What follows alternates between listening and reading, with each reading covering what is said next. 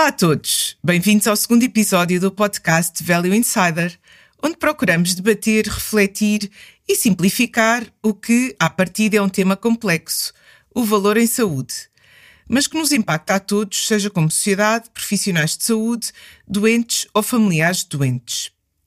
Hoje temos a doutora Joana Souza como nossa convidada. Licenciada em Engenharia Biomédica, está atualmente a fazer o curso de Administração Hospitalar na Escola Nacional de Saúde Pública.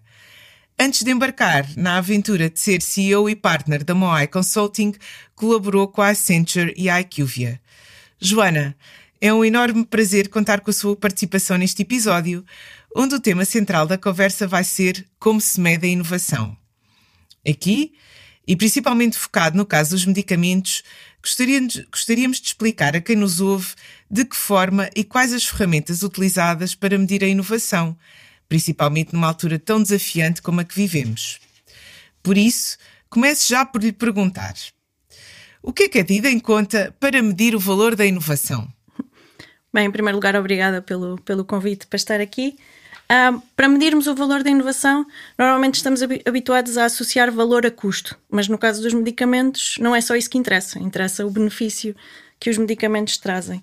Por isso, basicamente, assim, muito simples, o que queremos quando medimos inovação é medir os custos e as consequências, ou seja, que benefício é que podemos tirar de, de uma determinada terapêutica uh, e como é que isto depois também se compara com o que existe atualmente. Uh, por isso, basicamente, o que é feito é medimos o benefício adicional e o custo adicional e vemos se estamos dispostos a pagar por esse, por esse benefício uh, adicional. É um pouco, um pouco por aí.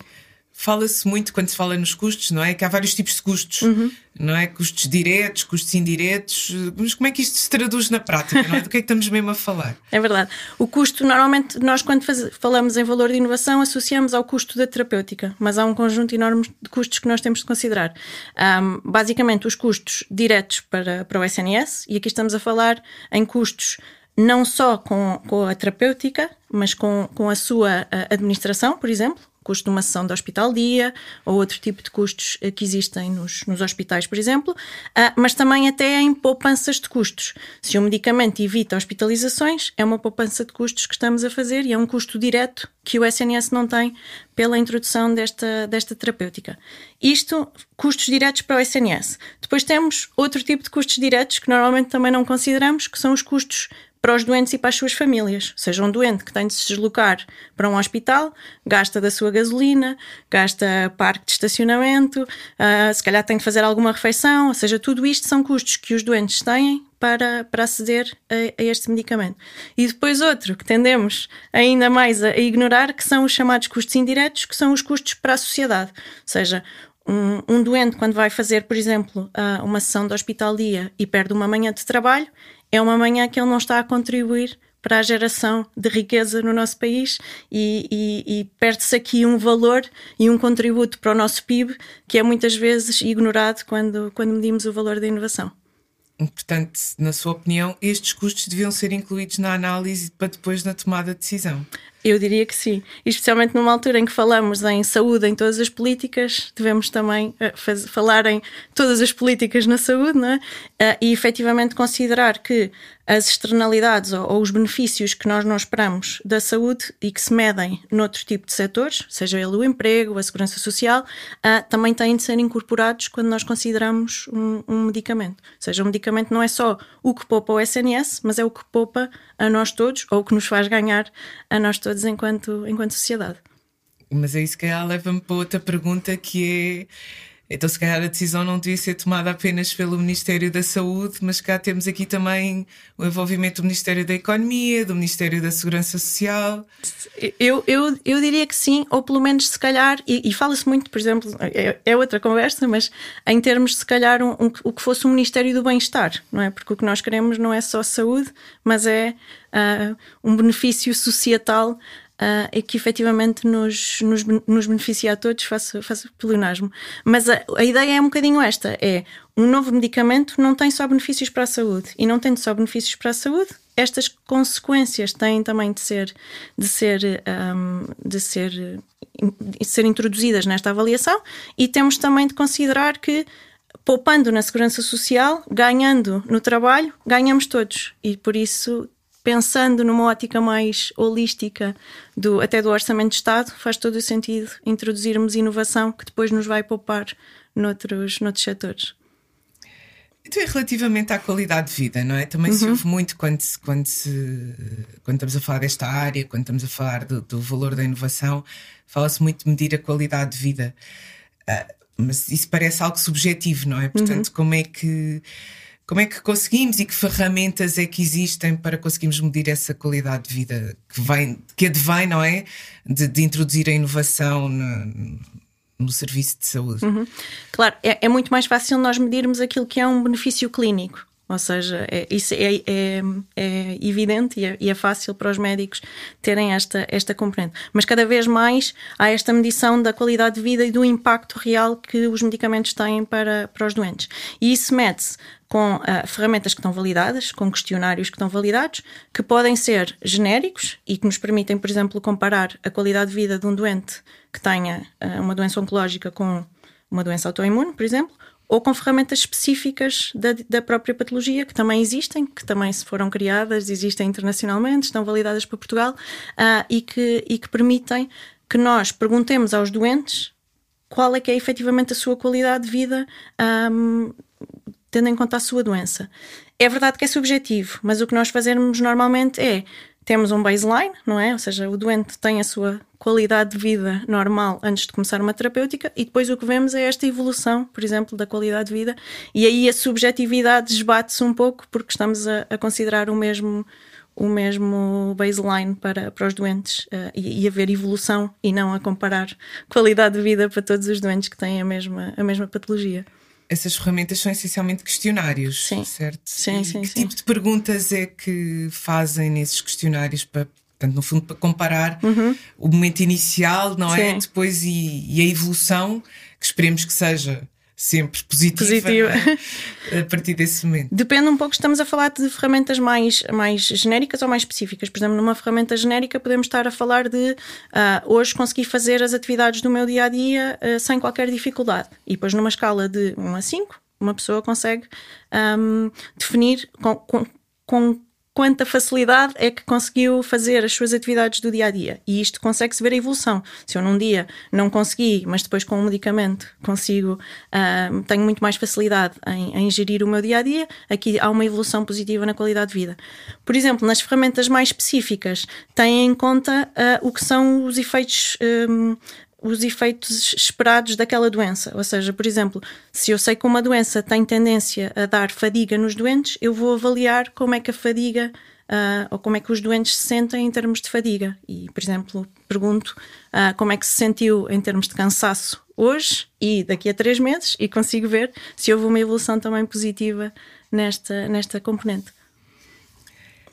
Então, depois pegando nisso tudo, não é? Nessa amálgama de informação, portanto, os benefícios, não é? os benefícios clínicos, uhum. aquilo que o medicamento traz ou a inovação traz de, de positivo no, no, curso da doença, tendo em conta todos os custos, não é? Aqueles que devem ser considerados igual aos outros, e esta qualidade de vida, como é que, juntando isto tudo, o que é que se obtém e o que é que, uhum. como é que nós vamos então dizer se esta inovação tem mais valor ou menos, ou se deve ser considerada ou não. Sim, aqui também tivemos, tivemos de arranjar quase uma ferramenta que normalizasse ou que nos permitisse comparar uh, todas as, todos estes custos e todos estes benefícios. E é assim que nasce o famoso Quali, que ouve-se muito falar, mas, mas que às vezes é um bocadinho uh, difícil. Que é Exatamente, é um bocadinho difícil de, de medir. Traduzido à letra, um Quali é, é um ano de vida ajustado à qualidade. E o que é que isto quer dizer? Quer dizer que quando nós estamos a introduzir uma terapêutica, não nos interessa apenas a quantidade de vida, não nos interessa apenas viver mais, interessa-nos viver mais com qualidade. Ou seja, eu, eu se, se medir em qualis, se eu tiver um, um, se um medicamento me der um ano, mas em que eu vivo na minha plena saúde, isto é um quali. Se um medicamento me der dois anos em que eu não vivo na minha plena saúde, mas vivo a metade desta minha saúde perfeita, isto é também um quali. E isto é a ferramenta que me permite medir os, os benefícios ou os impactos dos diferentes medicamentos. É, e, e, foi assim que é com esta ferramenta que, que se consegue normalizar uh, os efeitos dos diferentes medicamentos. Depois, o que nós temos, e aí difere de país para país, é quanto é que nós estamos a, dispostos a pagar por um quali adicional. E é isto, um, pronto, também tem um rácio e um nome que se chama um, um ICER, que é um, um rácio de custo e efetividade incremental, que me diz basicamente quanto é que aquela ferramenta uh, me vai, quanto é que aquela um, inovação me vai custar por quali. E eu vejo se enquanto país estou disposta a pagar 15 mil euros por um quali, 10 mil euros por um quali. E é um bocadinho esta, este jogo que fazemos para comparar o que é inovação com o que já existe no mercado e é percebermos se, um, se estamos efetivamente dispostos a pagar pelo benefício que aquela nova terapêutica nos vai, Portanto, nos vai trazer. Permite-nos comparar o que quisermos. Exatamente. Exatamente. Ou seja, se eu tiver outro tipo de, de, medidas, pode ser mais difícil de comparar. Ou seja, eu numa uma, um medicamento pode-me reduzir as admissões hospitalares e o outro pode-me reduzir as idas à urgência. E como é que eu consigo comparar isto? Não consigo. O Quali permite-me, uh, incorporando todos estes benefícios, incorporando, lá está, a quantidade de vida e a qualidade de vida, permite-me comparar tudo o que são uh, inovações ou terapêuticas que já existem no mercado. Mas depois precisamos é de disponibilidade para pagar. É? exatamente, exatamente. E, e, até de saber qual é que é este limiar que estamos dispostos a pagar, que também nunca, nunca sabemos muito bem, e depende também da, da, da, tipologia da doença, ou seja, uma doença tendencialmente mais rara e com menos opções terapêuticas, se calhar a nossa disponibilidade para pagar é um bocadinho mais Maior, elevada é? claro, do que, do que noutras, noutras terapêuticas. Também se fala que esta medida já está um pouco desatualizada. Uhum. Uh, há perspectivas de haver outras medidas no futuro ou por enquanto vamos, vamos manter este, esta ferramenta? Um, as, as, orientações metodológicas saíram recentemente e por isso não é expectável que, que consigamos. Mas cada vez mais uh, há o quali e há esta, esta medição e este rácio, mas há outro tipo de ferramentas que são introduzidas também, como lá está a qualidade de vida e outro tipo de a qualidade de vida per si, medida com os doentes, um, que nos vão permitir de alguma forma, mesmo que não sejam consideradas nesta disponibilidade para pagar, nesta negociação de preços, medir uh, os benefícios que, que, as terapêuticas, que as terapêuticas têm e que, e que efetivamente um, trazem para o doente e para a sociedade. Ou seja, falamos, de, por exemplo, de comodidade, que é uma questão que é muito, muito falada, não é? Por exemplo, uma terapêutica oral é mais cómoda para o doente, não tem todos estes impactos ao nível, do, uh, ao nível das faltas ao trabalho, dos, dos custos indiretos. Apesar disto não ser incorporado diretamente na avaliação, é um, um, uma questão que cada vez mais começa, começa a ser posta em causa e, e tida em conta, especialmente quando trazemos os doentes para o centro desta, desta decisão e, e para poderem também estar uh, envolvidos neste, neste processo de decisão. Sim, falando no envolvimento dos doentes, portanto, além de deles nos ajudarem a perceber as alterações na uhum. sua qualidade de vida como doente daquela patologia, que é o tipo de papel é que eles podem ter e em que fases, não é? Porque uhum. Eh, discute-se não só, ou seja, toda esta avaliação é feita não só quando se discute a introdução da inovação, mas depois ao, ao, ao longo, do tempo, tempo não é? claro. é? Porque é importante nós irmos reavaliando uh, as decisões que foram tomadas. Claro. Um, eu, eu diria que aqui primeiro temos, temos duas questões, que é no momento da avaliação, uh, nós temos uma, uma entidade reguladora que define quais é que são os, os outcomes ou os resultados que acha mais relevantes. E se calhar aqui também deveríamos ter algum envolvimento dos doentes, não é? Porque efetivamente temos peritos médicos que dizem para esta determinada doença um, o que interessa é redução disto ou aumento disto, mas depois não vemos o que é que realmente interessa para os doentes. E quando começamos a falar de, de PROMs e de entrar com, com toda, toda esta componente de avaliação, pois peço desculpa pela sigla, dos Patient Reported Outcomes, ou seja, basicamente resultados reportados pelo doente, ou seja, não só resultados clínicos, mas resultados que importam a, ao doente. Aqui, se calhar, no momento da avaliação, poderia fazer sentido nós vermos o que é que para os, para os doentes é relevante porque às vezes uh, para o médico o que interessa é, por exemplo, numa patologia oncológica, é a diminuição do tumor.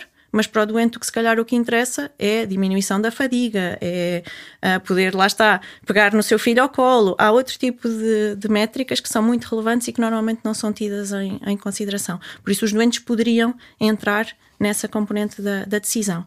E depois também, como disse, no, no, no, decorrer, depois do medicamento estar introduzido, eu quero perceber se efetivamente uh, o impacto que eu estou à espera com este medicamento se se, se se, repercute na vida real. E aqui sim, os doentes também são uh, muito relevantes nesta, nesta componente. Não só na continuação da, do preenchimento dos questionários da qualidade de vida e lá está dos, dos PROMs, um, mas, mas também até alertarem logo de, de algumas, a estarem mais uh, conscientes daquilo que é expectável na sua, no seu, na sua terapêutica e aí também serem mais proativos na própria gestão da, da sua doença. Sim, eles próprios também poderem escolher mais Exatamente de uma forma uma mais consciente. informada e consciente Exatamente. daquilo que não é das opções que, que lhes são dadas.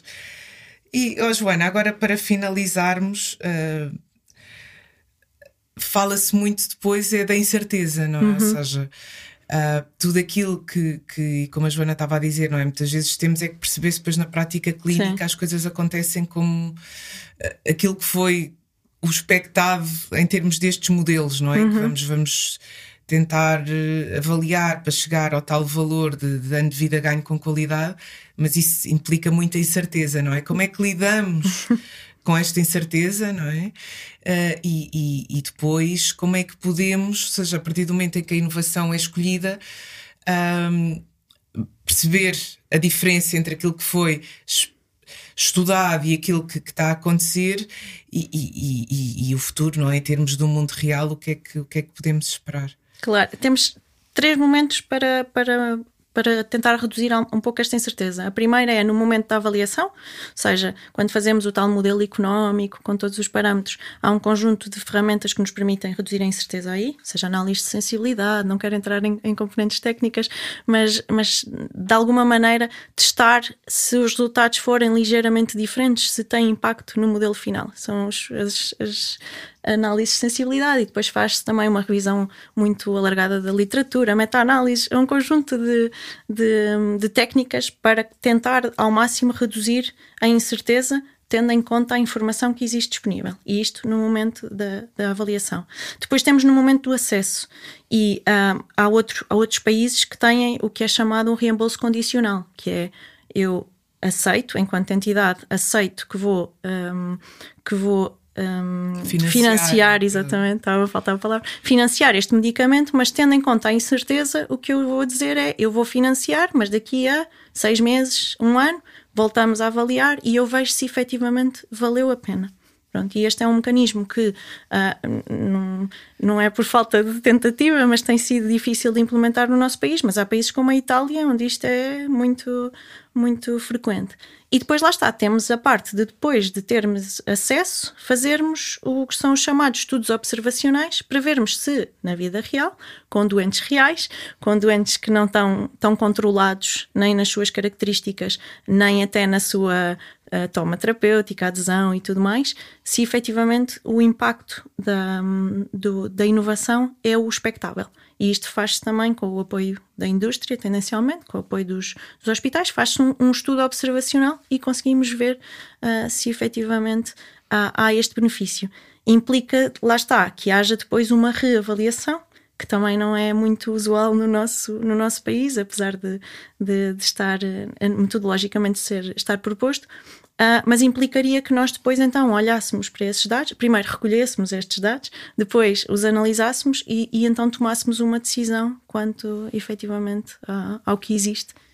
Aqui a dificuldade é a diferença temporal, não é? Porque muitas vezes uh, estamos a prevenir algo quando introduzimos a inovação que vai acontecer num curto espaço de tempo e a oncologia pode ser um bom exemplo em que eh, rapidamente se consegue perceber se estamos a ter influência no tamanho do tumor ou não, mas muitas vezes estamos a, a, a, a, introduzir eh, uma nova terapêutica para prevenir eventos que vão acontecer dali a 20 anos, não é? Eu acho que esta diferença é que é aqui também um grande desafio.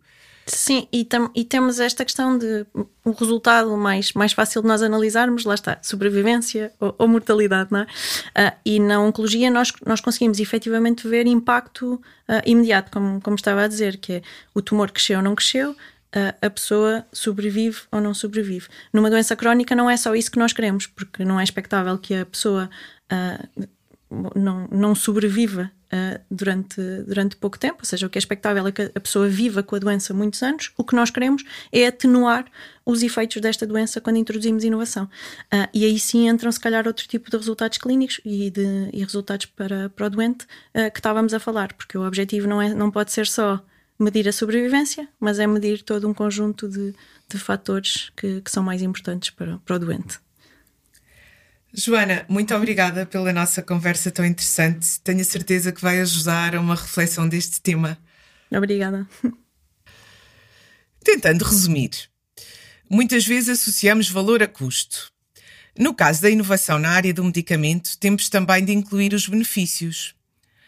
Ou seja, o valor é medido tendo em conta o benefício adicional da inovação e a diferença de custos relativamente ao que já existe.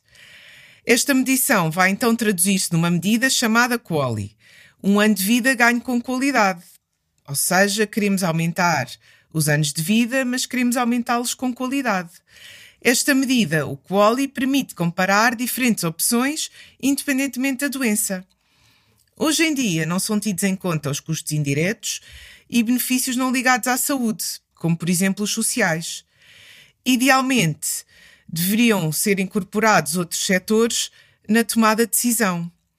Fundamental para a medição uh, do valor seria a integração dos doentes desde o momento da, da avaliação, uma vez que o que é relevante para o médico pode não ser para o doente. Para o próximo episódio, teremos connosco a professora Maria de Céu Machado para nos falar da tomada de decisão. Obrigada e até breve.